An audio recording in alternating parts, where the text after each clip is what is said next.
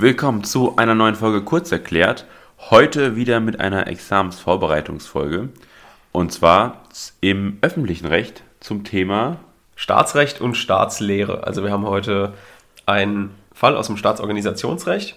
Das haben wir ja schon mal ein bisschen früher gemacht. Das heißt, wir verlassen jetzt in dieser Reihe, in der Saheim-Reihe sozusagen, verlassen wir das Polizei- und Ordnungsrecht und schauen, dass wir Strafrecht dann nächste Woche machen. Vielleicht machen wir dann die Woche drauf wieder ein bisschen Polizei- und Ordnungsrecht. Aber heute machen wir ein bisschen Staatsrecht und Staatsorganisationsrecht, weil ich da Bock drauf habe. Ist auch ein Steckenpferd von mir, Strafrecht Was? geworden. Strafrecht ist so ein Steckenpferd von mir geworden. Ja, genau, deswegen, das reicht jetzt erstmal. Jetzt, ähm, wobei im Staatsrecht war es eigentlich auch immer gut. Ja, aber Strafrecht, Mit Wahlen und so. Jetzt beim. Strafrecht kann man die, die Schuld immer so gut Die an die Leute verteilen. Du hast Schuld, du hast Schuld, weniger Schuld, mehr Schuld. Ist immer einfach. Er ist schuldig, auf Ja. jeden Fall. Nee, und wir haben heute einen Fall, der ist in jeder Hinsicht aktuell. Das sagt, heißt, man, sagt man in Deutschland eigentlich auch schuldig im Sinne der Anklage oder ist das nur aus Film? ja, also normalerweise haben hier halt Richter ein Hämmerchen Ja. und eine Haube, eine Perücke. genau. Und du musst ihn mit euer Ehren ansprechen. Okay. Ja. Also wenn du im Gerichtssaal bist, wenn du auf Toilette musst, sagst du, euer Ehren, kann ich mal kurz auf Toilette gehen. Ganz typisch. ja. Da muss ich auch an den Geschworenen vorbei, oder? wir hatten jemand im Praktikum, der hat tatsächlich euer Ehren gesagt. Ja, ey, man muss, aber man muss wirklich sagen, in den Filmen wird ja auch irgendwie ein sehr, also du hast ein sehr starkes Bild, was davon vermittelt wird und du hast eine starke Vorstellung, das erwartet mich vor Gericht, euer Ehren. Ja. nee. Auf jeden Fall, dieser Fall, den wir heute haben, The Rock heißt er, ist in jeder Hinsicht aktuell. Kennst du den Film The Rock? Ja, Echt, kennst du? ja. Ja. Professor Stekens, kann, der ist auch so filmgeschichtlich interessiert und der kennt den auch. Ich kannte den überhaupt nicht. Der spielt über Alcatraz. Okay. Mhm. Äh, Das ist ein Gefängnis in der Bucht von San Francisco. Und deswegen gilt, also galt damals als das sicherste Gefängnis der USA, weil es halt eine Insel war und die Bucht war, hatte eiskaltes Wasser. Also die Bucht ist halt, obwohl es sehr schön aussieht, ist jetzt nicht unbedingt super angenehm zu schwimmen, weil das Wasser wirklich sehr kalt ist und ich glaube, die, die Meeres, oder das Meer ist sehr unruhig und sehr, hat eine sehr starke Strömung, sodass man da halt auch mal nicht so gut fliehen kann. Das heißt, du hast ein Gefängnis, du bist eingezäunt und dann nochmal vom Wasser eingezäunt und dann noch bis zum Festland zu kommen, auch wenn es jetzt nicht so weit weg ist, vielleicht drei, vier, fünf, sechs, sieben Kilometer, ist es eine sehr große Schwierigkeit, da wirklich überhaupt mal rauszukommen. Ich glaube, es gibt ganz wenig, es gibt zwei oder drei Leute, die es wirklich mal geschafft haben sollen, wo man auch nicht weiß, ob sie es geschafft haben oder ob sie von der Strömung Ah ja, okay. mitgerissen wurden. Gut, auf jeden Fall, dieser Fall ist dem so ein bisschen nachempfunden, wirst du sehen. Und wie gesagt, wir gucken am Ende mal, schauen wir mal drauf, inwiefern der Fall heute noch aktuell ist. Also es gibt verschiedene Passagen dort, da findet man vielleicht die Stimmung hier in Deutschland im Moment ein bisschen wieder. Ich sag jetzt ein bisschen, weil der Fall ist schon sehr krass in eine Richtung, wird man dann sehen. Deswegen fangen wir erstmal an. Coach kriegt den Sachverhalt, da freut er sich schon die ganze, die ganze Zeit drauf. Aber kurz nochmal hier, äh, hast du die Idee, welcher, also es gab einen sehr bekannten amerikanischen Verbrecher, der auf Alcatraz war. Also, von dem man sehr genau weiß, ah, okay, der war da und das war sehr, der ist sehr bekannt dafür da gewesen zu sein. Hast du eine Idee? Ach, wie heißt der nochmal, der Drogenboss da, wie heißt er? Drogen nicht direkt? Ja, hi- hier, da gibt es auch die. Zur El? Prohibition? El Chapo? El Chapo? Nee. nee. Nee, das äh, Gefängnis gibt es ja auch nicht mehr. Ach so, also nicht ja, mehr ja, okay. ist nicht mehr aktiv. Irgendwann haben die es geschlossen. Al Capone. El Capone, okay. Ja, ja. Also dieser, äh, also in der Prohibition, großer Alkoholhändler Mhm. Ja, okay. und Mafia-Boss in Chicago. Sagt mir so ein bisschen was, ja. Ich weiß gar nicht, wieso sie es geschlossen haben, ehrlich gesagt. Ich glaube, Erhaltungskosten waren sehr groß und Okay. durch die Meeresluft, glaube ich auch, war das ein Problem, dass die Korrosion das Gebäude kaputt gemacht hat. Und es war alles okay. sehr aufwendig und dann haben die gemeint, okay, gut, Machen wir nicht mehr. wir gehen nach Guantanamo. Okay. okay, gut. So, dann jetzt der Sachverhalt. So, und hier jetzt, bevor wir Kuros feinem Stimmchen lauschen, noch ein kleines Feature. Und zwar haben wir jetzt Kapitelmarken eingefügt. Das heißt, wenn ihr den Sachverhalt schon gelesen habt oder keine Lust habt, euch den ganzen Sachverhalt anzuhören, sondern nur die Zusammenfassung hören wollt, dann springt jetzt gerne zu Minute 9 und 20 Sekunden. Die Bundesrepublik Deutschland hatte sich verfassungskonform mit ihren Streitkräften an einem völkerrechtskonformen UN-Kampfeinsatz beteiligt, mit dem die gewaltsame Annexion der Volksmonarchie Moldawien durch das benachbarte Bordurien rückgängig gemacht werden sollte. Der sogenannte Zweite Bordurenkrieg zog sich allerdings hin und verlief außerordentlich blutig. Schließlich musste ein Friedensvertrag geschlossen werden, der der Sache nach auf eine Anerkennung der Annexion Moldawiens durch Bordurien hinauslief. Die heimkehrenden deutschen Soldaten hatten damit den Eindruck, ihren, ihr Einsatz sei völlig umsonst gewesen. Verstärkt wurde der Eindruck dadurch, dass die Versorgungsleistungen für Kriegsversehrte und die Hinterbliebenen gefallener Soldaten erheblich gekürzt wurden, um den Bundeshaushalt hiermit nicht übermäßig zu belasten die mangelnde Anerkennung ihrer Leistungen trifft insbesondere General Hans von Schaumwein, den Kommandeur des Kommandos Spezialkräfte der Eliteeinheit der Bundeswehr. Er beschließt mit seinen Leuten, eine solche Anerkennung gewaltsam zu erzwingen. Tatsächlich gelingt es ihm, mit Unterstützung von 150 ihm letztlich gehörigen Soldaten das Bundeskanzleramt zu besetzen er nahm die Bundeskanzlerin Gräfin Margit von Eisen und 200 weitere Personen als Geiseln und drohte sie zu erschießen, wenn nicht umgehend an jeden Soldaten, der in Bordurien eingesetzt worden sei, je 200.000 Euro ausgezahlt würden. Um die Ernsthaftigkeit seiner Forderung zu unterstreichen, ließ er ohne Vorwarnung vom Dach des Bundeskanzleramtes mit Panzerfäusten auf das Reichstagsgebäude feuern dessen Glaskuppel hierdurch vollständig zerstört wurde. Es gab Tote und Verletzte, darunter zahlreiche Parlamentarier. Nach mehreren Tagen und nervenzerreißenden Verhandlungen gab General von Schaumwein am 9. November allerdings auf. General von Schaumwein und seine Männer wurden daraufhin von der Bundespolizei inhaftiert. Die so wieder befreite Bundeskanzlerin beschloss noch am selben Tag, drakonische Maßnahmen gegenüber den Putschisten zu ergreifen. Sie erließ eine Staatsnots Notstandsverfügung, nach der die Putschisten zunächst auf einem Schiff der Bundespolizei, anschließend bis auf weiteres in einem so bald wie möglich auf Helgoland zu errichteten Lager unter Bewachung der Bundespolizei zu internieren seien. Ihnen soll jeglicher Zugang zur Außenwelt und auch jeder anwaltliche Beistand verweigert werden. Durch die Staatsnotstandsverfügung ordnete die Bundeskanzlerin zudem an, dass gegen die dort getroffenen Maßnahmen kein Rechtsschutz gegeben sei. Der übergangsweise in der Deutschen Oper der äh, Berlin tagende Bundestag billigte diese Entscheidung der Bundeskanzlerin durch einen von drei Viertel seiner Mitgliedern getragenen Beschluss. Nicht zugestimmt haben diesem Beschluss nur die Mitglieder der Fraktion der Freiheitlichen Moralpartei FMP. Diese hält die Staatsnotstandsverfügung für rechtsstaatlich unhaltbar und will hiergegen verfassungsrechtlich vorgehen der, die FMP-Fraktion stellt daher form- und fristgerecht beim Bundesverfassungsgericht den Antrag, frei festzustellen, dass die Bundeskanzlerin mit dem Erlass und dem Vollzug der no Staatsnotstandsverfügung vom 9. November gegen die Grundrechte der Inhaftierten und dem in Artikel 20 Abschnitt 3 des Grundgesetzes zum Ausdruck kommenden Grundsatz verstoße, dass Eingriffe in Grundrechte nur durch oder aufgrund eines dieser Eingriffe rechtfertigenden Parlamentsgesetzes zulässig sein. Für rechtlich unerträglich hält die illegale Inhaftierung des Generals von Schaumwein, der unverheiratet ist und keine Angehörigen hat, auch der Deutsche Verein für Freiheitsrechte. Er beauftragt der, den Saarheimer Rechtsanwalt Rudi Ratgeber damit, dessen verfassungsrechtliche Rechte wahrzunehmen. Ratgeber erhebt deshalb im Namen von General von Schaumwein am 1. Dezember Verfassungsbeschwerde gegen die Staatsnotstandsverfügung vom 9. November, weil sie gegen Artikel 2 Abschnitt 2 des Grundgesetzes, Artikel 19 Abschnitt 4 Grundgesetz und Artikel 104 Grundgesetz verstoße Bitte prüfen Sie, ob der Antrag der FMP-Fraktion Aussicht auf Erfolg hat und ob es zutreffend ist, dass der Bundesverfassungsgericht die Bundeskanzlerin selbst bei Erfolg des Antrages der FMP-Fraktion nicht daran hindern äh, kann, die Sonderbehandlung der Putschisten auf Helgoland aufrechtzuerhalten.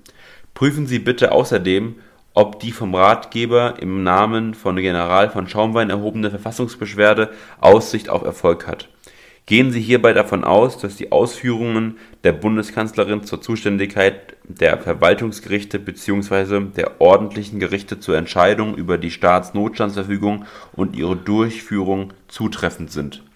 So, sehr gut, das war soweit der Sachverhalt. Jetzt fasse ich nochmal ganz kurz den Fall zusammen. Also, es geht darum, dass es gab einen Krieg, dort wurden Soldaten eingesetzt, und die Soldaten haben sich hier in Deutschland nicht genug berücksichtigt gefühlt mit Gelder, die sie bekommen, so eine Art Veteranengeld. Und deswegen hat sich der General von Schaumwein gedacht, okay, dann putsch ich jetzt einfach mal und nimmt die Bundeskanzlerin gefangen, schießt mit Raketen auf das ähm, Bundeskanzleramt oder auf das Regierungsgebäude und gut, wird danach festgenommen und so weiter, gibt auf. Die Bundeskanzlerin ist natürlich so verärgert noch, sage ich jetzt mal äh, nett ausgedrückt, und möchte ihn, wie in Alcatraz, Guantanamo, Ja. möchte ihn auf Helgoland verbannen sozusagen und nimmt ihm dafür auch jeglichen Rechtsschutz. Und zwar macht sie das alles mit einer Regierungsverfügung oder mit einem Regierungsakt. Jetzt ist natürlich sofort die Frage, okay, Regierungsakt, was ist das genau? Werden wir uns später genau angucken. Aber erstmal bringt sie das durch den Bundestag und deswegen wird er verbannt. So, und jetzt he- erhebt einmal die FMP-Fraktion, erhebt Klage vor dem Bundesverfassungsgericht. Welche Klage genau, schauen wir uns später an. Und dann legt auch noch Rudi Ratgeber für den General Verfassungsbeschwerde ein. Ob das geht, schauen wir uns auch später an. Aber erstmal eine grundsätzliche Einschätzung vom Fall. Was würdest du sagen, kann die Bundeskanzlerin so etwas machen? Also kann sie eine Maßnahme durch den Bundestag bringen, die sagt, okay, derjenige, der hier Scheiße gebaut hat, der kommt nach, ich sag jetzt mal Helgoland oder so eine Art Guantanamo und wird dort inhaftiert, verbannt und hat auch keine Möglichkeit, einen Rechtsschutz dagegen zu erheben. Schwierig. Also vom Gefühl her würde ich sagen, das ist so ein sehr starkes Ermächtigungsgesetz. Hatten wir damals ja bei den Nazis ja auch so was ähnliches. Also wirkt auf jeden Fall schon mal sehr aus verfassungsrechtlicher Perspektive ganz schwierig, äh, würde ich jetzt mal sagen. Grundsätzlich würde ich meinen, dass was da durchgezogen wird, wahrscheinlich nicht tragbar ist. Also das ist ja, dem, wird ja, dem werden ja sämtliche Rechte abgenommen. Die Frage, die für mich jetzt interessant ist, da wird ja argumentiert, dass dieser Notstand da ist. Also diese, Staatsnotstand, genau. diese Situation, die nicht, die außerhalb der demokratischen Situation fällt und dadurch ergibt sich eine, eine, eine Konstellation, wo die normalen Prozeduren, sag ich mal, ausgesetzt sind und da kann man über die Stränge schlagen. Das ist, glaube ich, so die, dieses Argument, was ja sehr stark im Vordergrund steht. Und das ist ja das, was auch zu prüfen ist. Aber ich würde dennoch sagen, wahrscheinlich ist es, einfach- also das klingt super dystopisch.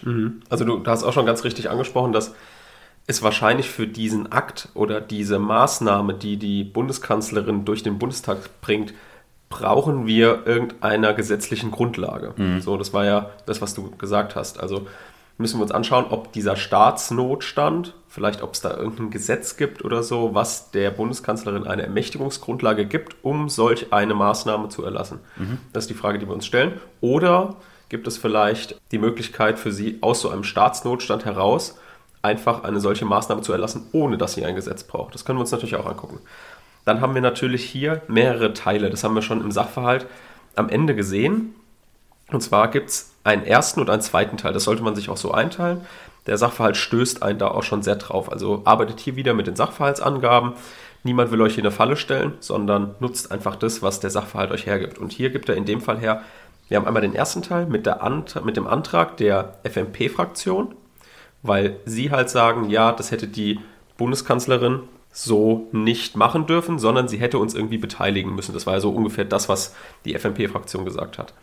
Und andererseits ist unten die Frage gestellt worden, kann die Bundes Bundeskanzlerin sich über eine Entscheidung des Bundesverfassungsgerichts hinwegsetzen? Das ist ja super interessant eigentlich die Frage. Ne? Was ist, wenn das Bundesverfassungsgericht eine Entscheidung trifft und kann dann die Bundeskanzlerin als höchstes Amt in Deutschland, kann sie dann sagen, okay, ich setze das nicht um. Was würdest du sagen vom ersten Gefühl her? Könnte sie sich über eine solche Entscheidung hinwegsetzen? Ich würde sagen, nein. Ich glaube, das ist ja, ja wir, sind, wir, arbeiten doch in einem System der, ich habe vergessen, wie das heißt, kontrollierenden Gewaltenteilung meinst du? Gewaltenteilung. Mhm. Ja, sehr gut. Und von daher äh, ist ein Alleingang daher ausgeschlossen. Mhm. Welche Gewalten gibt es? Nochmal als Wiederholung. Judikative, Exekutive und Legislative. Sehr gut. Was wäre das Bundesverfassungsgericht? Die Judikative, Mhm. Und das Parlament? Die Also Legislative Bundestag, und genau. die Exekutive halt die Regierung. Sehr gut. In dem Sinne die Mhm. Kanzlerin. Und von daher ist das nicht möglich, dass sich einer allen über, also ein, über die anderen setzt. Aber ich glaube dennoch, dass es immer noch davon ausgeht, dass wir in einer ganz speziellen Situation sind. Äh, dass, also es gibt ja schon öftermals Klagen, beispielsweise beim Bundesverfassungsgericht, wo das Bundesverfassungsgericht sagt, ah, hier, diese Sache war tatsächlich irgendwie verfassungswidrig, aber sie wurde jetzt entschieden und jetzt wird sie auch so gemacht. Ja. Wir stellen uns also die Frage, wie kann man eine Entscheidung des Bundesverfassungsgerichts vollstrecken, durchsetzen und zwar gegen ein, eines der höchsten Organe des Staates. Ja. Also kommt dann irgendwie Polizist A und versucht die Bundeskanzlerin zu zwingen, diese Verfügung zurückzunehmen. Ja. So, das ist, ist eine komische Situation, weil man sich solche Fragen nicht stellt. Aber man kann natürlich überlegen, zum Beispiel vor zwei Wochen mit dem Klimagesetz, das ist ja auch so eine Frage. Also da kommt das jetzt auch wieder auf. Was ist denn jetzt, wenn die Bundesregierung nicht tätig wird? Was macht denn dann das Bundesverfassungsgericht? Ja.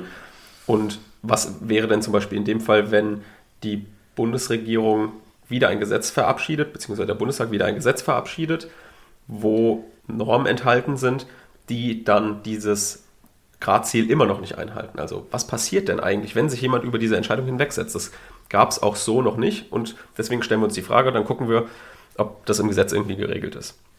Das wäre der erste Teil und der zweite Teil ist hier eine Verfassungsbeschwerde, die eingelegt wurde von dem Rechtsanwalt Rudi Ratgeber für den General, obwohl sie nicht miteinander korrespondiert haben. Hier fehlt eine Vollmacht. So, also kann jemand für einen anderen eine Verfassungsbeschwerde einlegen? Auch eine Frage, die wir uns stellen. Gut, jetzt kriegen wir aber erstmal eine grundsätzliche Einschätzung von Professor Stelkens zu dem Fall. Er erklärt kurz, wie ist der Fall einzuordnen, wie ist hier der Schwierigkeitsgrad und er sagt auch noch mal ein bisschen was zum Hintergrund des Falles, dass ihr vielleicht auch noch mal ein bisschen ähm, Hintergrundwissen vermittelt bekommt. Zunächst muss man sagen, die Klausur ist gestellt worden als Abschlussklausur zu der Vorlesung Verfassungsprozessrecht, die ich früher im, im Saarbrücken gehalten habe. Also das war, ich hatte halt dann ein Semester Verfassungsprozessrecht gelesen und da musste man nach dem damaligen Saarbrücker Modell, ich weiß nicht, ob das heute auch noch so ist, ähm, für jede Vorlesung eine Abschlussklausur machen, jedenfalls in den ersten Semestern, äh, um sich dann weiter versetzt zu werden. Und das äh, setzt jetzt voraus, dass ich, dass man halt einen Schwerpunkt im Verfassungsprozessrecht hat, logischerweise, und einzelne Fragen da hatte. Und umgekehrt voraus, dass die Begründung, Begründetheitsprüfung eigentlich relativ einfach ist. Also eigentlich keine großen Ausführungen bedarf. Das schien mir jetzt hier eigentlich der Fall zu sein, dass das so ist. Dabei sind dann, das ist, äh, Sorok ist nicht der einzige Fall dieser Art, sondern es gibt eine ganze Reihe von Fällen, die ich damals äh, im Verfassungsprozess gemacht habe. Und aus diesen einfachen Fällen in der Begründetheitsprüfung ist dann irgendwie im Laufe der Zeit so eine Sammlung von Fällen geworden, wo halt die Bundeskanzlerin oder die Bundesregierung grob rechtswidrig handelt und das Ganze so Deutschland in so eine Art warme Republikzustände zurückfällt. Und das heißt, die, und dann sind die Fälle eigentlich auch gar nicht mehr so einfach geworden, weil bestimmte Grundfragen aufgeworfen werden, die man sich gar nicht mehr so stellt normalerweise, sondern als selbstverständlich hinnimmt und äh, heute dann eben sich dann die man anhand des Falles wieder fragen kann, hinterfragen kann. Also eigentlich würde ich den Fall, könnte man den Fall fast als Examensklausur nehmen, wenn man wirklich Wert darauf legen würde, dass die Leute diese Grundfragen, die dahinter stehen, äh, wirklich reflektieren. Also ich finde den Fall nicht einfach, zumal es eben diesen Schwerpunkt verfassungsprozessualen prozessualen Schwerpunkt gibt. Als Examensklausur wäre der sicherlich nicht einfach, ähm, weil der eben auch ein bisschen anders ist als die normalen Standardfälle, die man so so, bevor wir jetzt mit der Zulässigkeit starten, stellen wir uns eine Frage und zwar, käme hier eine abstrakte Normkontrolle vielleicht in Betracht oder ein Organstreitverfahren? Das möchten wir jetzt irgendwie abgrenzen. Hierzu sagt auch Professor Stelkens etwas. Also es gibt da zwei, äh, zwei Punkte. Eigentlich die Frage, ob jetzt überhaupt die Fraktion als solches ein Viertel der Mitglieder des Bundestages stellt. Also das ist äh, antragsberechtigt für abstrakte Normkontrollen. Sind nur ein Viertel der Mitglieder des Bundestages, also Fraktionen sind da nicht ausdrücklich genannt. Und äh, Bundesregierung oder Landesregierung ist sie ja auch nicht. Also das wäre der erste Punkt, wo das schwierig sein könnte. Das Hauptproblem ist allerdings, ob also eine Staatsnotstandsverfügung überhaupt in dem Sinne Bundesrecht sein kann oder ob es nicht sich hierbei um jedenfalls äh, formelle Gesetze, also Parlamentsgesetze handeln sollte, also Gesetze, die im Gesetzgebungsverfahren nach Artikel 76 folgende beschlossen werden respektive Rechtsverordnungen oder Satzungen, ähm, die der Gegenstand des, dieses Normkontrollverfahrens werden. Wie ihr gehört habt, kann man hier überlegen, okay, abstrakte Normkontrolle oder ein Organstreit. Jetzt müssen wir einfach abwägen, was wollen wir machen? Wir können natürlich die abstrakte Normkontrolle anprüfen. Hier müssen wir uns aber sofort überlegen, okay, in einer abstrakten Normkontrolle wird ein formelles Gesetz angegriffen. Und jetzt stellen wir uns direkt die Frage, ist denn diese Maßnahme, diese Verfügung der Bundeskanzlerin ein formelles Gesetz? Und da können wir ziemlich sicher sagen, nein, ist es nicht, denn es ist ja weder durch den Bundestag noch durch den Bundesrat im Rahmen einer Gesetzesvorlage und eines Gesetzgebungsverfahrens gegangen. Das wissen wir schon ziemlich deutlich. Das heißt, es könnte höchstens eine Rechtsverordnung sein, das wird es wohl aber auch nicht sein, weil der Sachverhalt einen dort nicht drauf stößt. So, das heißt, das, das ist, macht schon mal irgendwie wenig Sinn. Außerdem müsste natürlich es eine Beteiligtenfähigkeit geben und das wäre halt zum Beispiel von einem Viertel der Mitglieder des Bundestages. Dafür gibt es auch keine Angaben im Sachverhalt, sondern es heißt einfach, die Fraktion stellt einen Antrag. Also hier gibt uns der Sachverhalt auch wenig Hinweise. Das heißt, wir haben für uns jetzt ausgeschlossen, okay, eine abstrakte Normkontrolle kommt eben nicht in Betracht. Wir nehmen den Organstreit. Macht auch Sinn, weil denn hier streitet ein Teil des Organs Bundestages gegen die Bundeskanzlerin. So, also es ist ein kontradiktorisches Verfahren. Das wirkt jedenfalls so, weil die eine Seite was sagt, dann sagt die andere Seite wieder was. Und die abstrakte Normkontrolle ist eben kein kontradiktorisches Verfahren, nicht ein Gegeneinander, sondern es soll was überprüft werden. Aber das Organstreitverfahren ist eben genauso ein kontradiktorisches Verfahren und deswegen können wir hier sagen, okay, wir müssten hier auf jeden Fall den Organstreit prüfen. Kurze Rücküberlegung noch, okay, was ist denn mit einer Verfassungsbeschwerde? Eine Verfassungsbeschwerde ist hier wahrscheinlich schon, allein deswegen schon nicht gegeben, weil der Sachverhalt von einem Antrag spricht und eigentlich eine Verfassungsbeschwerde, dort steht dann auch wirklich Verfassungsbeschwerde, wie wir es im zweiten Teil haben. Das heißt, auch hier wird es wahrscheinlich schwierig. Außerdem hat die Fraktion ja die dann in diesem Fall die Verfassungsbeschwerde erhoben und sie ist ja nicht selbst in einem Grundrecht verletzt. So, deswegen wäre auch eine Verfassungsbeschwerde hier nicht zu prüfen, sondern ein Organstreit. So, auch Professor Stehlkens erklärt uns mal kurz, warum hier keine Verfassungsbeschwerde einschlägig ist. Als Fraktion sicherlich nicht, weil also die Abgrenzung zwischen Verfassungsbeschwerden und äh, Organstreitverfahren, die ähm, werden vor allen Dingen immer, wenn es darum geht, äh, ob Parteien, also nicht Fraktionen, sondern politische Parteien eben äh, Rechte geltend machen können in diesen beiden Verfahren. Teilweise auch bei Abgeordneten individuell. Bei Fraktionen ist es relativ klar, dass Fraktionen praktisch keine Grundrechte haben können als Fraktion und deswegen äh, von vornherein darauf verwiesen sind, ihre Rechte oder die Rechte des Bundestages eben im Organstreitverfahren geltend zu machen. Also das muss man relativ klar trennen. Man könnte äh, allenfalls im Einstieg überlegen, ob die Mitglieder die, der Fraktion als Bundestagsabgeordnete im Wege der Verfassungsbeschwerde Artikel 38 Grundgesetz hier geltend machen könnten. Was ginge? Was, aber ähm, das müsste man im Ergebnis dann doch wieder relativ schnell, ähm, schnell verneinen, weil es eben hier eine Verletzung in eigenen Rechten der Fraktion aus Artikel 38 oder der beziehungsweise der einzelnen Bundestagsabgeordneten aus Artikel 38 hier von vornherein nicht in Betracht kommt. Also wir haben es jetzt mit einem Organstreitverfahren zu tun. Hier kennt ihr diese Normkette. Also wir setzen die Normkette immer zusammen, zusammen aus dem Grundgesetz und aus dem Bundesverfassungsgerichtsgesetz. Ihr werdet die alle kennen, aber dieses Verhältnis, warum es jetzt folgendermaßen heißt, Artikel 93 Absatz 1 Nummer 1 Grundgesetz in Verbindung mit den Paragraphen 13 Nummer 5 und Paragraphen 63 fortfolgende Bundesverfassungsgerichtsgesetz, warum jetzt das so zusammengesetzt wird, wie das Verhältnis ist von Grundgesetz zu Bundesverfassungsgerichtsgesetz, erklärt uns auch nochmal Professor Stehlkens. Das ist jetzt erstmal relativ banal deswegen, weil ich glaube Artikel 93 Absatz 2 darauf verweist, dass das Nähere eben zu den Verfahrensarten durch ein Gesetz geregelt werden kann. Also dass die Gesetzgebung selber hier praktisch das Verfahren näher ausgestaltet werden kann. Und ein Blick ins Gesetz sagt mir, es ist nicht 93 Absatz 2, sondern 94 äh, Absatz 2. So, der halt eben sagt, dass diese ein Bundesgesetz eben regeln kann, wie das Verfahren näher aufgestellt ist und ähnliches. Und das betrifft sich eben auch dann auf das Organstreitverfahren in, äh, in dem Bereich. Und so dass das Grundgesetz selbst davon ausgeht, dass eben das durch das Verfassungsgerichtsgesetz ausgestaltet werden kann. Deswegen empfiehlt es sich, das beides parallel zu nehmen und dann stellen sich in einzelnen Fällen mal die Frage, ob die Regelungen des Bundesverfassungsgerichtsgesetzes dann abschließend sind, zu Unrecht äh, zu eng sind oder ähnliches. Äh, das stellt sich etwa immer bei der Frage, ob politische Parteien Antragsteller oder Antragsgegner sind. Aber im Ergebnis hat sich das äh, bewährt, dass man beide Normen nennt, weil die eben zusammenhängen. So, was ist jetzt genau ein Organstreitverfahren? Ein Organstreitverfahren ist wie gesagt ein kontradiktorisches Verfahren. Es streiten also oberste Bundesorgane, Teile dieser Bundesorgane oder andere Beteiligte, die den obersten Bundesorganen gleichgestellt sind, die streiten um grundgesetzliche Rechte und Pflichten. Heißt auch, okay, für die Antragsbefugnis wissen wir schon, okay, es muss um grundgesetzliche Rechte und Pflichten gestritten werden und eben nicht um einfaches Bundesrecht, sondern es muss sich Rechte und Pflichten aus dem Grundgesetz ergeben. Aber das nur mal vorneweg.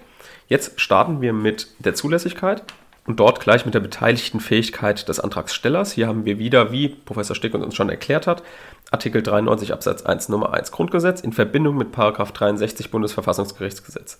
Also wird hier das Grundgesetz, was ein bisschen allgemeiner gehalten ist, wird jetzt in dem Fall immer inhaltlich ausgefüllt durch diese Paragraphen 63 Bundesverfassungsgerichtsgesetz. Und da heißt es, Antragsteller können Teile eines Organs sein.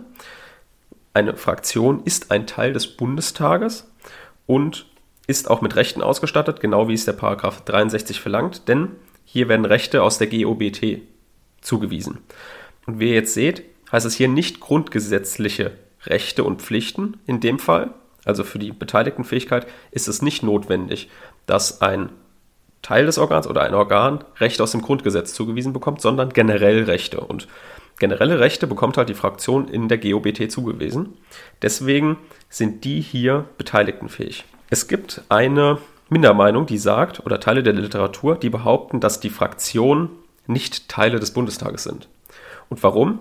Und zu welchem Ergebnis dann diese Meinung hier kommt, erklärt uns auch nochmal Professor Stelkens.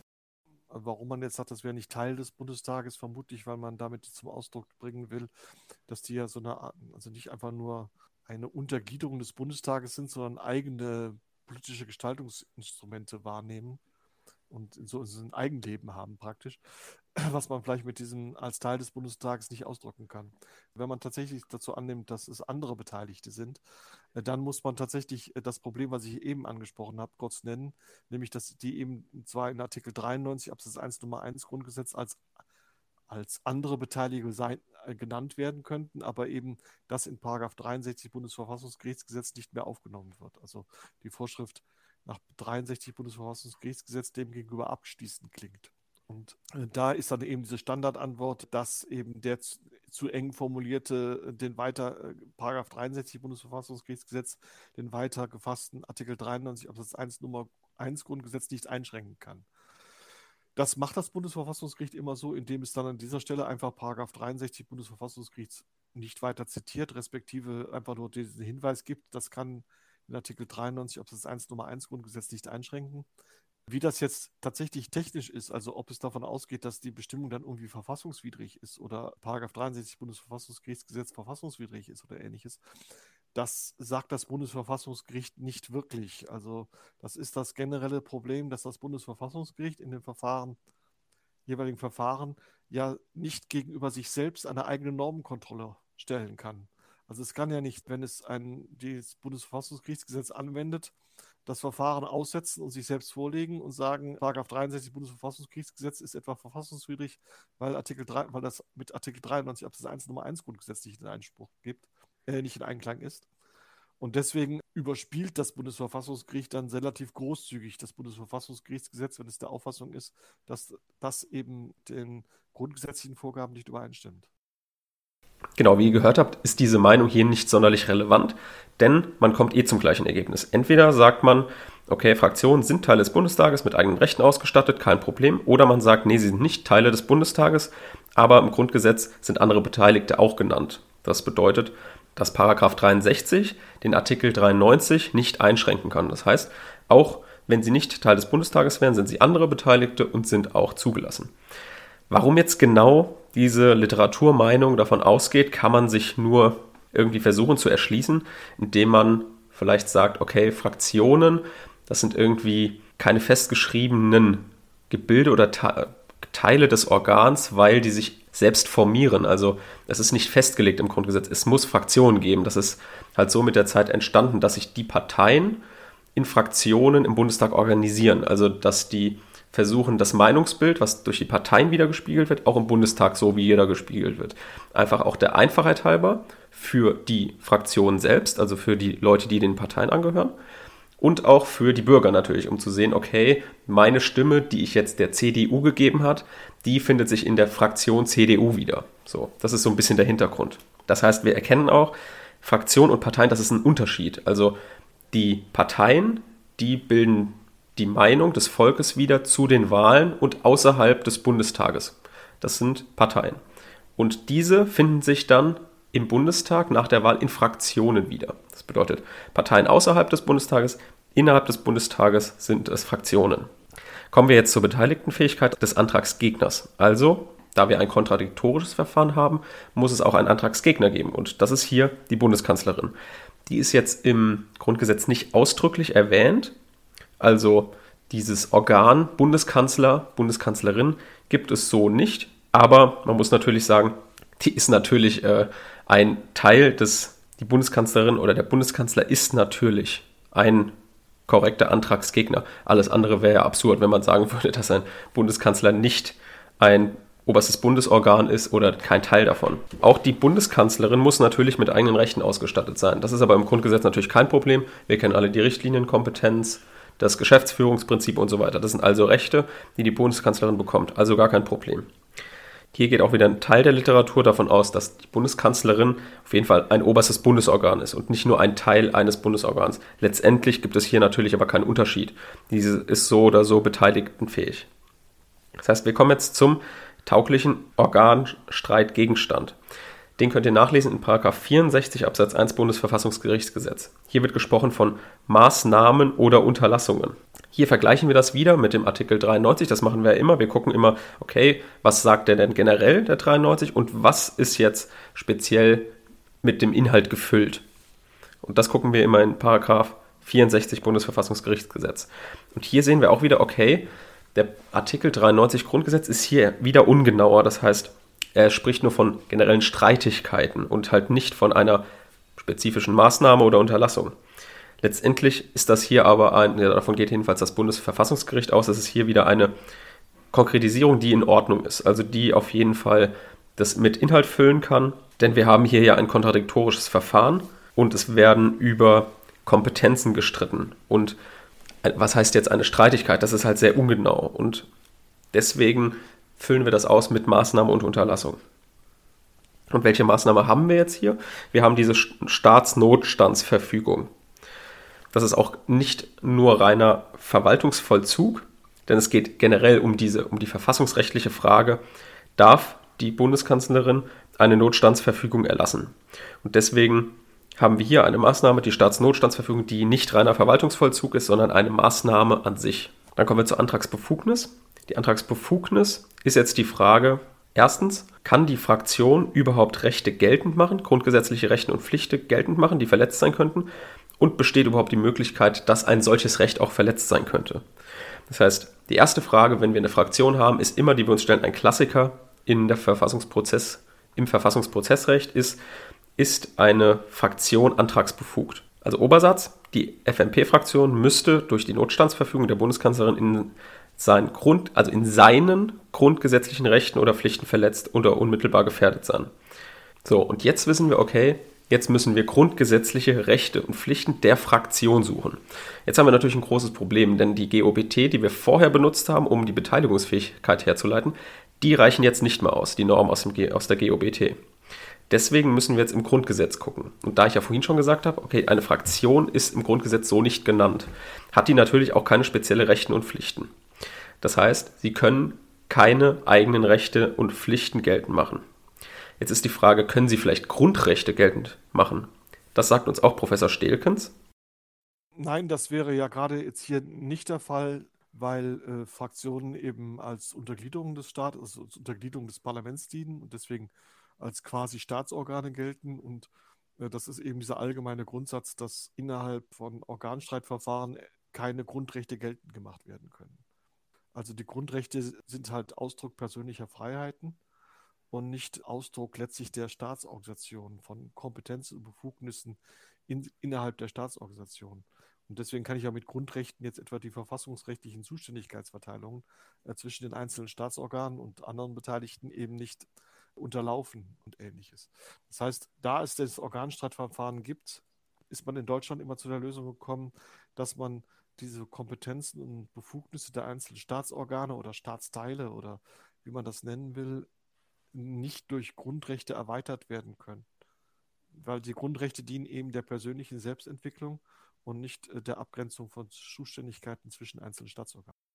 Das heißt, wir sehen nach dem Konfusionsargument, eine Fraktion kann keine Grundrechte geltend machen. Und was ist, wenn ein solcher Fall eintritt? Also jemand hat keine eigenen Rechte, die er geltend machen kann, kann er vielleicht Rechte von jemandem anderen geltend machen. Und das ist dann die Frage der Prozessstandschaft. Was eine Prozessstandschaft genau ist, sagt uns auch nochmal Professor Stelkens. Prozessstandschaft im Verfassungsprozessrecht jedenfalls ist, dass jemand im eigenen Namen Rechte eines anderen geltend macht. Also nicht nur im Verfassungsprozessrecht, sondern generell. Also ich kann im eigenen Namen Rechte eines äh, Dritten geltend machen. Und das ist eben Verfassungsprozessrecht gerade bei der, beim Organstreitverfahren genau der Fall, dass man eben sagt, ich räume den Fraktionen das Recht ein, Rechte des Bundestages geltend zu machen. Das wäre das wär im Wesentlichen die Bedeutung der Prozessstandschaft im Allgemeinen. Warum sie hier zulässig ist, sagt uns auch nochmal Professor Stelkens. Das ist eine historische Erfahrung, letztlich, die mit, dem, mit der parlamentarischen Demokratie unter dem Grundgesetz ähm, äh, zusammenhängt. Einfach die Vorstellung, dass ich im Parlament, im Bundestag eben Mehrheiten und Minderheiten habe und die Mehrheit die Regierung stützt im Regelfall. Mit der Folge, dass eben die politische Differenz nicht so sehr äh, im Verhältnis zwischen Regierung und äh, Parlament bestehen, sondern eher äh, durch das Parlament quer durchgehen, nämlich zwischen der Regierungspartei und Opposition. Und das bedeutet jetzt hier in dem konkreten Fall, dass es eben ein, dass die Regierung und die Mehrheit im Bundestag unter Umständen mit einer bestimmten Vorgehensweise der Regierung, die zu einer teilweise Ausschaltung des Bundestages führen können, an Entscheidungsbefugnissen durchaus einverstanden sein können und man deswegen, um die Rechte der Opposition zu sichern, gerade deswegen dann eben die Fraktion ermächtigt, mächtigt, die Rechte des Bundestages geltend zu machen, um dann eben, wenn der Bundestag dann eben diese Rechte einfordert auf diese Art und Weise, dann eben im Bundestag ihre Oppositionsrechte wahrnehmen zu können. So, das heißt, die Fraktion macht die Rechte des Bundestages in zulässiger Weise geltend. So, das heißt, welche grundgesetzlichen Rechte und Pflichten des Bundestages könnten hier denn verletzt sein? Das ist jetzt unsere nächste Frage, die wir uns stellen, nachdem wir festgestellt haben, okay, eine Prozessstandschaft geht. Eine kleine Frage, die wir uns vielleicht noch vorher stellen können, ist, verliert denn die FMP-Fraktion ihre Prozessstandschaft dadurch, dass der Bundestag mehrheitlich für die Verfügung gestimmt hat? Also wir haben ja die Situation, dass der Bundestag diese Maßnahme mitgetragen hat. Und jetzt will die FMP-Fraktion Rechte des Bundestages geltend machen, die er vielleicht schon verwirkt hat, indem er dieser Maßnahme zugestimmt hat. Da muss man natürlich sagen, nein, das geht natürlich nicht. Natürlich kann sie die Rechte geltend machen, denn wir haben es in der Bundesrepublik Deutschland. Einer der Grundprinzipien ist auch der Minderheitenschutz, dass die Opposition effektiv ihre Arbeit machen kann. Und wenn das so funktionieren würde, wenn der Bundestag dann dadurch nicht mehr seine eigenen Rechte geltend machen kann oder seine Rechte verliert, indem er einer Maßnahme zustimmt, dann könnte der Bundestag sozusagen, wenn ihr euch das hier vorstellt, mehrheitlich über die Zulässigkeit des Organstreits bestimmen. Denn wenn er dem zustimmt und seine Rechte damit verliert, können Minderheiten, beziehungsweise hier die Opposition, die FMP-Fraktion, diese Rechte nicht mehr geltend machen. Das heißt, sie können nicht mehr ihre Opposition ausüben. Sie können hier ihre Oppositionsarbeit nicht mehr richtig machen. Das heißt, die Opposition soll ja da sein, um einen gemeinsamen Verfassungsbruch zu verhindern.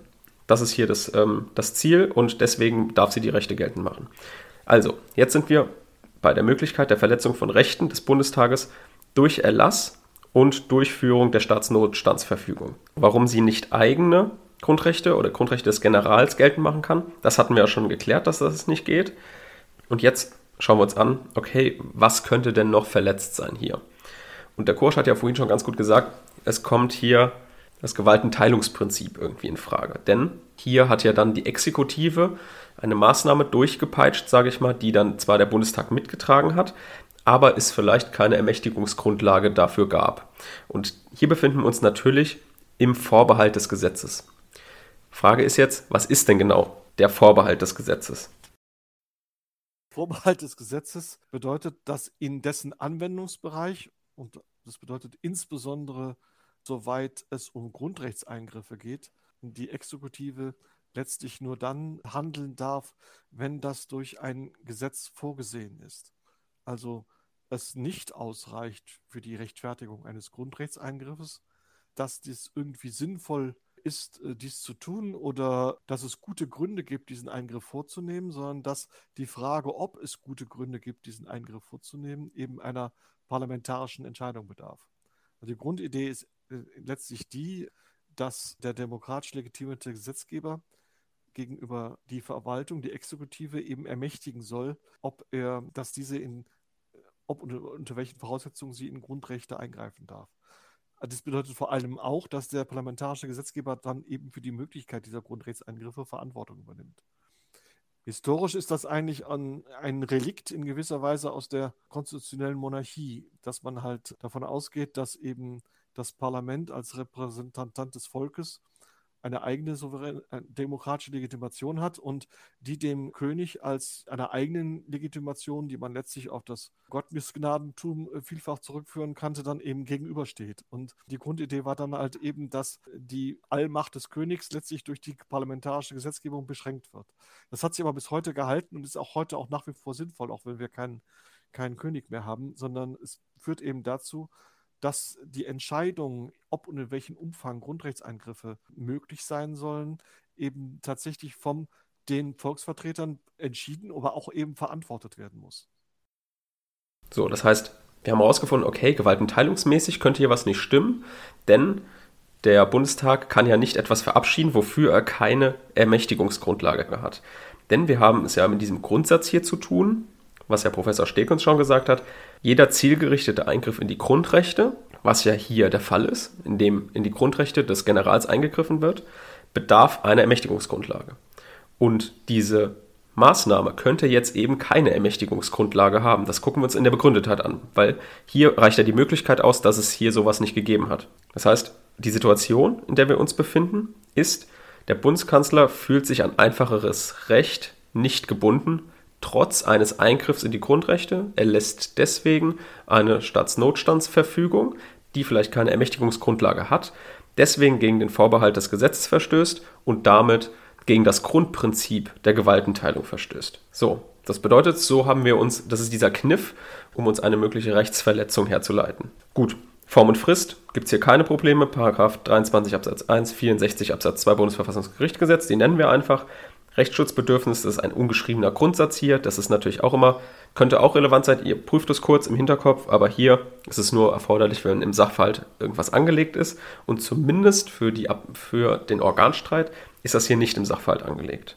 Gut, dann haben wir jetzt die Zulässigkeit abgeschlossen. Meine Frage wäre, in der Zulässigkeit, wo muss ich jetzt hier die Schwerpunkte setzen? Zunächst einmal, dass man also richtig erkennt, was der Organstreit Gegenstand ist, dass man diese Staatsnotstandsverfügung richtig einordnet und erkennt eben, dass es nicht eine Gesetzesvorlage ist oder ähnliches, sondern eben genau das ist, was es ist, nämlich einfach nur eine, ein, ein Regierungsakt letztlich, der ohne gesetzliche Grundlage ergeht. Das wäre dann die Frage des Organstreitgegenstandes. Und äh, dann eben diese Frage mit den, dass man mit der Prozessstandschaft ordnungsgemäß umgehen kann, also dass man halt erkennt, dass die Fraktion hier die Rechte des Bundestages geltend macht und dass man das eben richtig, richtig einordnet.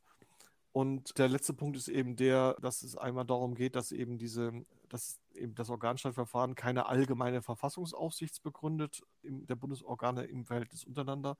Das ist ein Aspekt, der immer mehr vom Bundesverfassungsgericht vorgehoben wird. In letzter Zeit insbesondere deswegen, weil die AfD eine ganze Reihe von Organstreitverfahren einleitet, eingeleitet hat in der letzten Legislaturperiode, wo es eben einfach immer mit der Behauptung, die Regierung, also als Fraktion im Bundestag, Recht des Bundestages daran verletzt sieht, dass die Regierung irgendwas gemacht hat, was nicht durch Gesetz oder die Verfassung gesetzt, gedeckt war.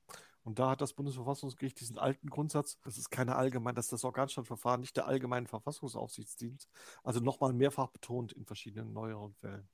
Das wäre das. Und dann der letzte Punkt ist natürlich dann die Diskussion über die Frage, ob und inwieweit die Missachtung der Gewaltenteilung und der Vorbehalt des Gesetzes hier tatsächlich eine mögliche Rechtsverletzung sein könnte. Das ist äh, wie man da, zu welchem Ergebnis man da kommt, ist, ist man relativ frei. Also da, da geht es einfach nur darum, dass man irgendwie vernünftige Argumente findet für die eine oder andere Seite. Ich denke, hier in dem Fall ist es tatsächlich so, dass es gute Gründe gibt, weswegen man hier eine Verletzung des Bundestages in dem Kontext annimmt, annehmen kann, also eine mögliche Verletzung des Bundestages in dem Kontext annehmen kann. Aber das kann man sicherlich auch anders sehen. Also das wäre halt hier tatsächlich, dass es eben eine Abschlussklausur zum Verfassungsprozessrecht wäre, wäre halt so, dass man die äh, Gliederungspunkte der Prüfung der Zulässigkeit einer Verfassungsbeschwerde halbwegs ordentlich durchprüft. Kommen wir also zur Begründetheit. Was ist denn jetzt hier der Prüfungsumfang? Beschränkt sich denn der Prüfungsumfang jetzt auf das, was in der Antragsbefugnis geprüft wurde, also auf das Gewaltenteilungsprinzip oder den Vorbehalt des Gesetzes? Ja, das wäre gut. Also man muss, also die, wenn Sie das, dieses Prüfungsschema von der Zulässigkeit von Organstreitverfahren haben, dann sehen Sie ja immer mehr, das verdichtet sich immer mehr. Zunächst einmal die Frage, was der taugliche Organstreitgegenstand ist, also die Maßnahmeunterlassung des Antragsgegners. Das ist dann eben, genau das ist dann eben zu prüfen, ob diese Maßnahmeunterlassung Verfassungsrecht verletzt. Und das eben nicht vollständig, sondern nur so weit, wie die Antragsbefugnis geht. Also hier in dem Vorgang halt eben, dass man sagt, äh, die Antragsbefugnis ist jetzt hier eben in dem Fall diese Grundrechtsbeeinträchtigung als mögliche Rechtsverletzung. Und das müsste man dann im Obersatz auch widerspiegeln. Also dass man halt dann sagt, der ist begründet, wenn eben diese Staatsnotfangsverfügung, also der Antragsgegenstand, tatsächlich das verletzt, was die Fraktion hier gerügt hat, nämlich den Grundsatz des Vorbehalts des Gesetzes und dann eben damit Rechte des Bundestags verletzt. Und damit ist der, ist der, der, der Obersatz eigentlich richtig gebildet und alles andere ist dann eben nicht zu prüfen. So, also, jeder hat immer Probleme.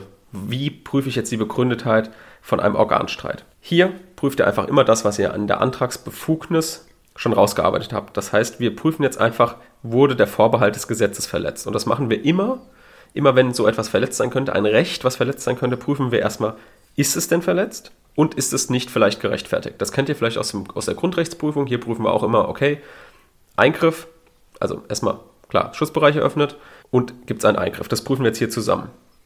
Und dann muss man natürlich immer noch gucken, ist es nicht vielleicht gerechtfertigt?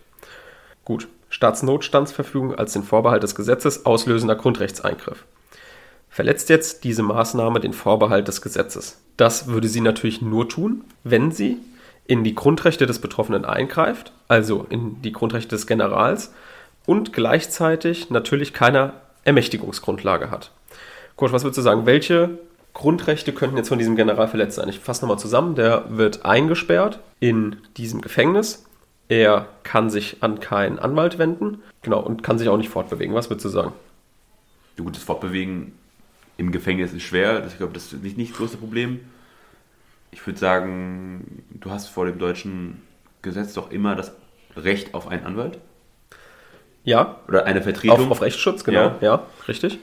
Das heißt, das ist auf jeden Fall verletzt, weil das ist ja auch ihm verwehrt worden, die Möglichkeit. Gut, einfache Menschenrechte sind wahrscheinlich auch eingeschränkt, weil ich, also die werden ja da komplett abgekapselt, du hast keinen Kontakt zur Außenwelt. Ich weiß nicht, ob das jetzt auch noch darunter fällt, mhm. dass du da. Einschränkung der körperlichen Bewegungsfreiheit genau. ist das, genau. Ja.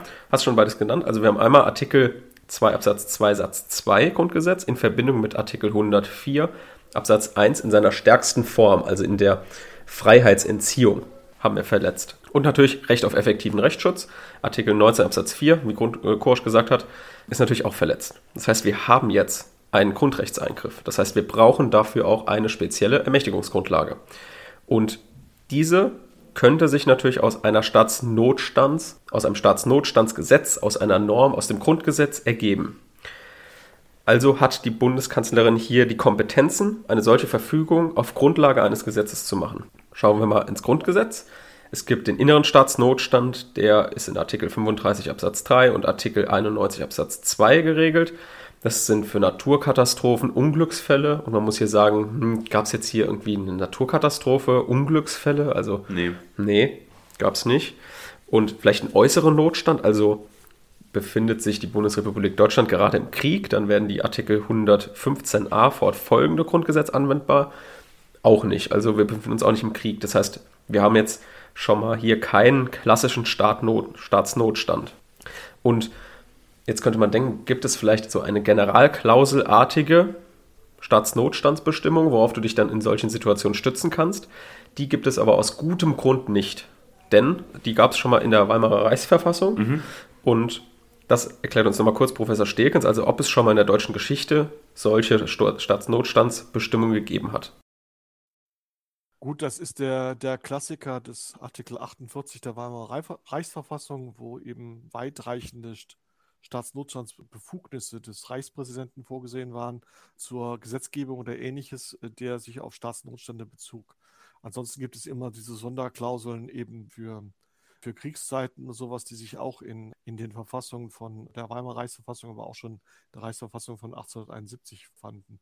Äh, das sind dann eben, das sind also diese klassischen allgemeinen Staatsnotstandsregelungen, die es auch in vielen anderen Verfassungen Europas oder der Welt eben auch noch gibt, dass eben jemand sich, dass eben die Regierung besondere Kompetenzen bekommt, über, über bestimmte Dinge zu entscheiden in Situationen, wann der Staatsnot, wenn der Staatsnotstand eben gegeben ist.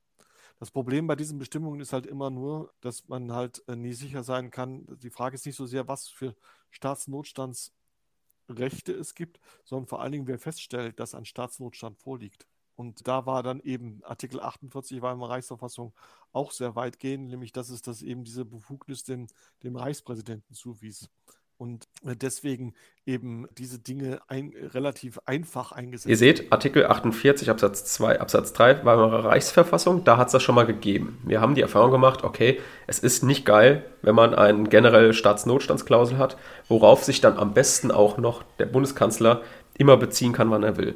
Das heißt, letztendlich haben wir hier keine Ermächtigungsgrundlage. Und hier können wir die Parallele ziehen zur Corona-Krise. Selbst am Anfang der Corona-Krise, ich sage jetzt mal März 2020, wo alle geschockt waren, wo, wo die Zahlen explodiert sind, äh, exponentiell explodiert sind, selbst zu dem Zeitpunkt haben die Gerichte gesagt und auch die Regierung gesagt, okay, wir haben hier keinen klassischen über das Staatsrecht hinausgehenden Staatsnotstand. Das heißt ja, okay, nur weil jetzt jemand inhaftiert werden soll, der natürlich Scheiße gebaut hat und schlechter Mensch ist, klar. Aber nur dieser eine Typ, der löst hier keinen Staatsnotstand aus. Insbesondere deswegen, weil auch als er die Bundeskanzlerin inhaftiert bzw. als Geißel genommen hatte, hat das Land ja noch funktioniert. Das heißt, es war nur diese, ich sag jetzt mal, klar, ist ein bisschen blöd, also jetzt nur, nur diese Frau war gefangen, aber ansonsten die Länder, Ministerpräsidenten, die Regierung ansonsten, die hatte, war ja funktionsfähig.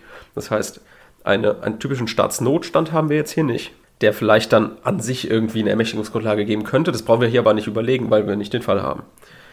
Der, der Antrag ist begründet. Mhm. So, das heißt, wir haben die Situation, das Bundesverfassungsgericht entscheidet, okay, diese Staatsnotstandsverfügung ist verfassungswidrig. Was passiert denn jetzt? Weil die Bundeskanzlerin hat ja gesagt, nö, mache ich nicht. Ist mir scheißegal. So, ich will trotzdem den, die Staatsnotstandsverfügung bestehen lassen. Also wie kann jetzt das Verfassungsgericht sich dagegen durchsetzen? Was sind die Wirkungen der Entscheidung eine, mhm. des Bundesverfassungsgerichts? Und hierfür haben wir den Paragraph 67 Satz 1 Bundesverfassungsgerichtsgesetz, der sagt, eine solche Entscheidung, das wird festgestellt. Die Verfassungswidrigkeit wird festgestellt. Aber wie ist denn jetzt die Vollstreckbarkeit? Und Vollstreckbarkeit ist in Paragraph 35 Bundesverfassungsgerichtsgesetz geregelt. Das können wir vielleicht gerade mal lesen. So, ich lese es kurz vor. Kurs darf mir sagen, ob beziehungsweise Kurs darf mir dann sagen, wie dann eine solche Situation aussehen würde. Das Bundesverfassungsgericht kann in seiner Entscheidung bestimmen, wer sie vollstreckt. Es kann auch im Einzelfall die Art und Weise der Vollstreckung regeln. Das heißt, die Voraussetzungen wären, dass von Amts wegen die Vollstreckbarkeit geregelt wird. Was würdest du sagen? Ist es hier sonderlich aussagekräftig? Wissen wir dadurch, okay. Wie die das regeln? Nein. Sie, genau. Wir wissen, dass sie eine Möglichkeit haben, das zu regeln, mhm. aber nicht auf welche Art und Weise sie es genau. regeln. Vor allem steht hier, kann in seiner Entscheidung bestimmen. Das heißt, man könnte ja erstmal überlegen, okay, bestimmt es jetzt in der Entscheidung selbst, also in dem Antrag der FMP-Fraktion, hätte es bestimmen müssen, wie es vollstreckt wird. Mhm. Das ist aber meistens nicht der Fall, weil das Bundesverfassungsgericht davon ausgeht, okay, die werden sich schon daran halten. Das heißt, eventuell wäre es so, dass die Bundeskanzlerin es wieder nicht umsetzt. Das heißt, es müsste wieder jemand dagegen klagen, sodass sie das halt nicht umsetzt. Das heißt, es wäre wieder ein Antrag nötig, was natürlich aber Quatsch ist. So, also diese, das heißt nicht in seiner Entscheidung, sondern man geht auch davon aus, dass es auch nachträglich möglich ist, die Vollstreckbarkeit zu regeln, wenn gesehen wird, okay, die Bundeskanzlerin setzt es nicht richtig um. Ist denn jetzt ein Feststellungsurteil eigentlich vollstreckbar? Weil ein Feststellungsurteil stellt ja eigentlich nur fest. Darüber hinaus ist ja eigentlich grundsätzlich nichts vollstreckbar, jedenfalls aus im normalen Verwaltungsrecht. Das sagt uns jetzt auch nochmal Professor Stelkens.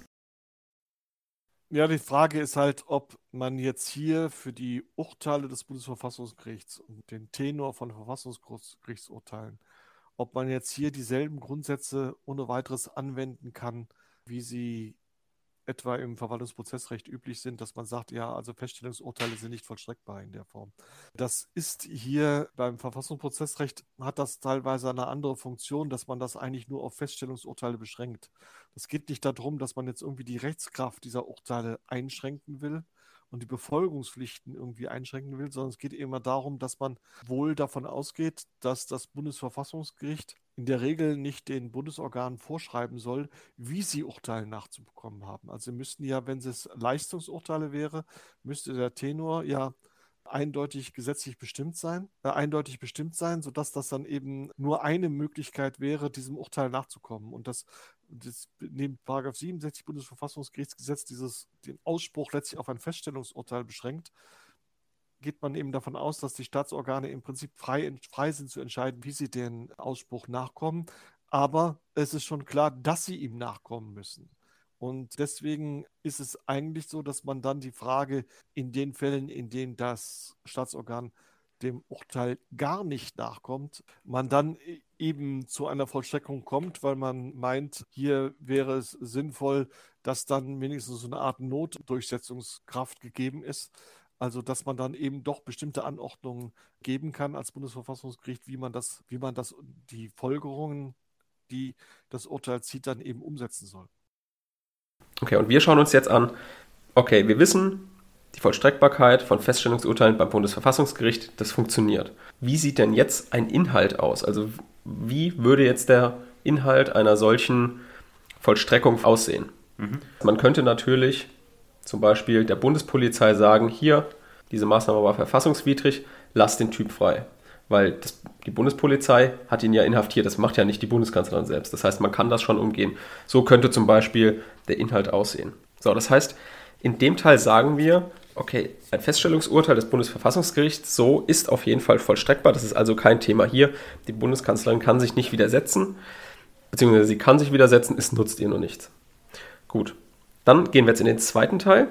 Das ist die Verfassungsbeschwerde, die im Namen von dem General durch Rudi Ratgeber, dem Rechtsanwalt, eingelegt wurde.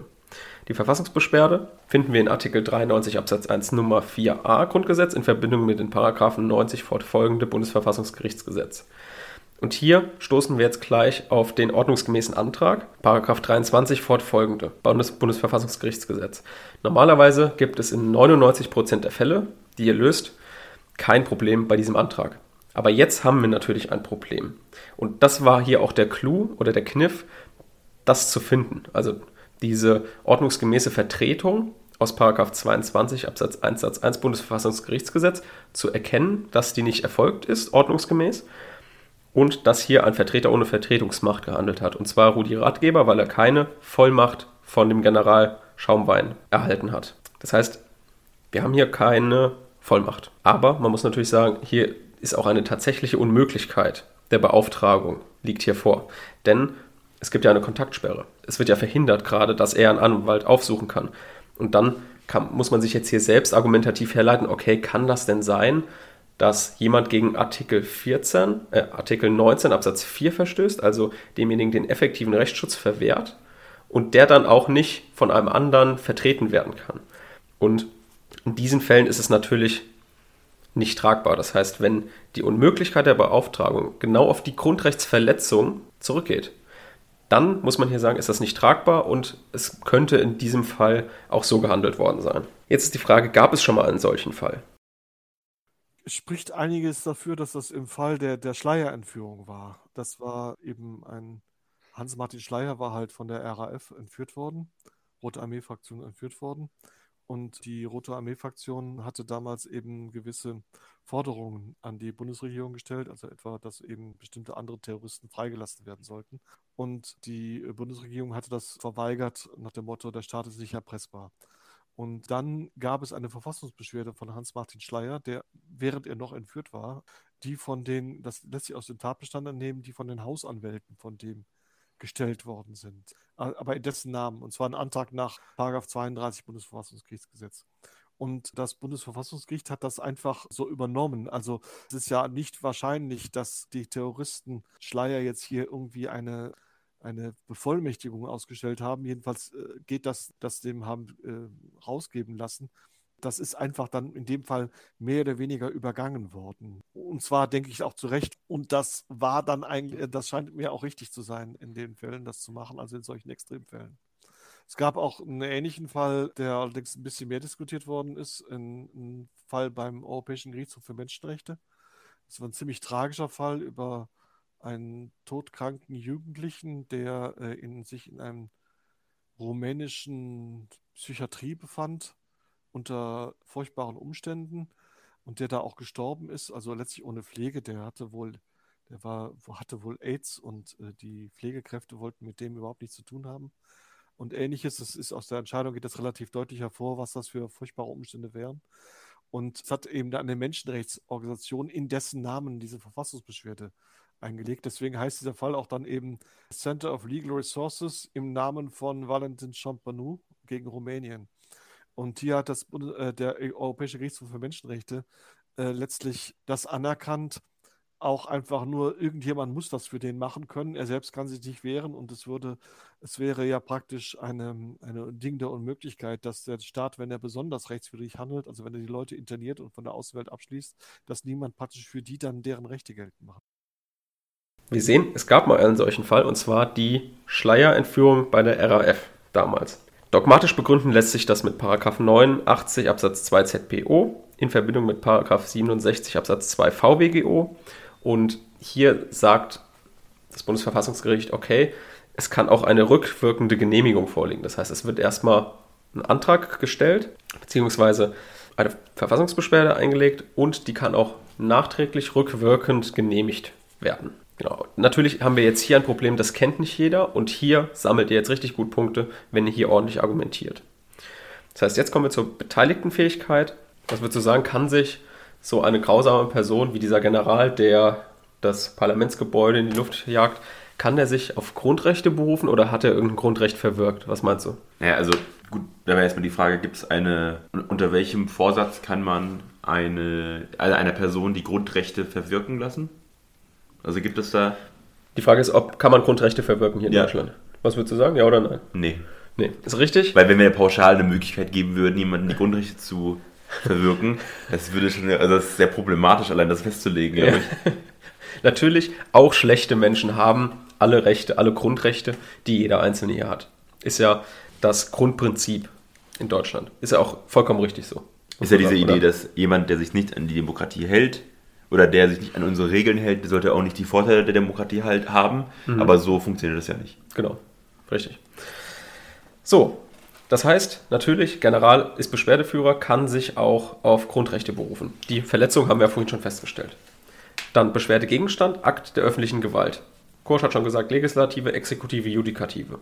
Könnte es jetzt hier sein, dass ein justizfreier Regierungsakt vielleicht vorliegt? Das ist Argument, das man eigentlich heute nicht mehr findet. Äh, also jedenfalls heute in, in, in, Deutschland nicht mehr findet, sondern dass eben diese Idee eines justizfreien Regierungsaktes ist eigentlich weniger eine Frage, dass ein, bestimmte, äh, ein bestimmter Regierungsakt nicht der Verfassungsgerichtsbarkeit untersteht, sondern eher eine Frage, ob und in welchem Umfang Regierungsakte letztlich vom Verwaltungsrecht erfasst werden und deswegen der Verwaltungsrecht Gerichtsbarkeit unterstehen.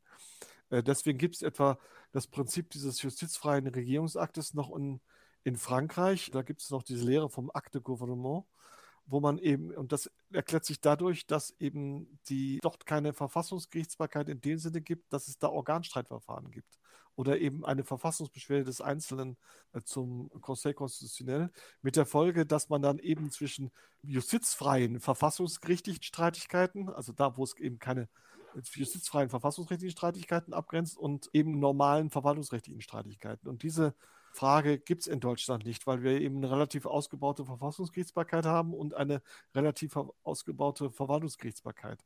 Beides ergänzt sich dann in der Form. Das heißt, dass man jetzt ein Regierungsakt generell justizfrei wäre, also weder von Verfassungsgerichten noch von den Verwaltungsgerichten kontrolliert werden kann, ist eigentlich im Grundgesetz nicht mehr angelegt. So, das heißt, wir haben es hier auch nicht mit einem justizfreien Regierungsakt zu tun. Beschwerdebefugnis, dass er selbst unmittelbar und gegenwärtig betroffen ist, ist hier kein Problem. Ich glaube, einen fast eindeutigeren Fall wird es nicht geben. Rechtswegerschöpfung. Hier gibt es jetzt viele Hinweise im Sachverhalt. Und zwar, dass er vielleicht beim Verwaltungsgericht hätte vorher Klage erheben können. Aber hier müssen wir natürlich sagen, das ist wohl unzumutbar, aus den gleichen Gründen, wie wir schon vorher genannt haben, dass ihm der Rechtsschutz verwehrt wird. Vielleicht hätte er die Möglichkeit einer Vorabentscheidung nach 90 Absatz 2 Satz 2 Bundesverfassungsgerichtsgesetz. Muss man wahrscheinlich auch sagen, ja, hätte er so oder so gehabt. Und dann zur Subsidiarität.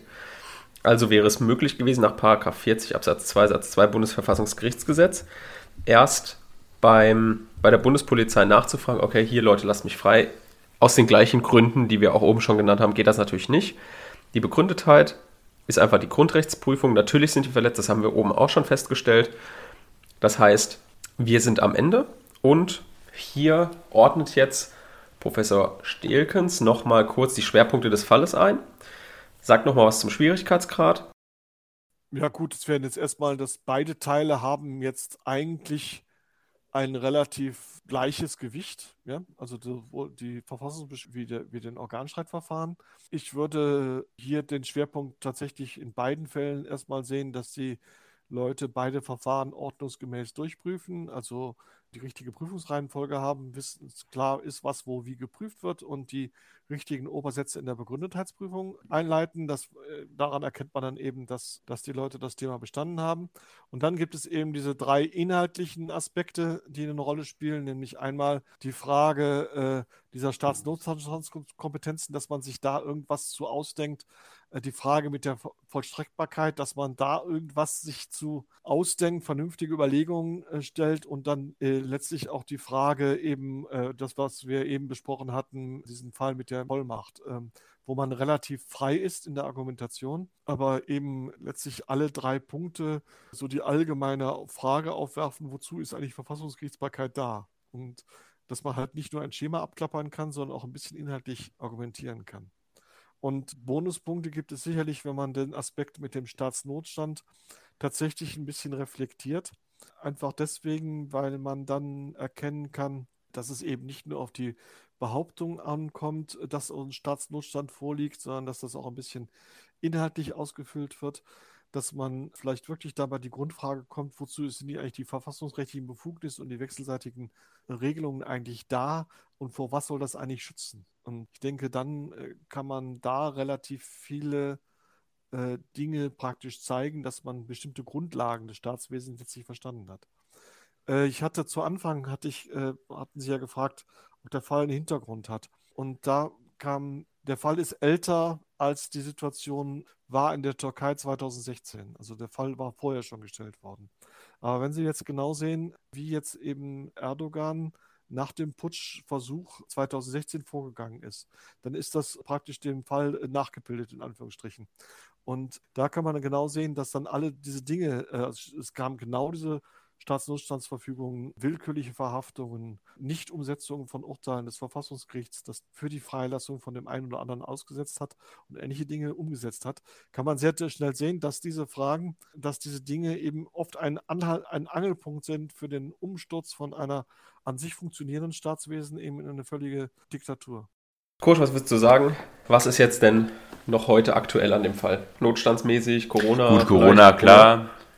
Aber gut, es ist ja auch eine Sache, die immer vorkommen kann. Also mhm. Putsch ist jetzt, also ist jetzt klar, wirkt jetzt in der aktuellen Lage sowieso abwegig, aber ich glaube, auf sowas muss man irgendwie immer vorbereitet sein. Mhm. Aber ich glaube, da ist ja dieses, diese Schwierigkeit, die du auch schon vorhin beschrieben hast, dieses, man muss darauf vorbereitet sein, ohne eine Möglichkeit zu lassen, wenn sowas passiert, eine Lösung zu haben, die jemanden einfach direkt bevollmächtigt. Mhm. Das ist ja dann direkt mal ein Weg zur Macht.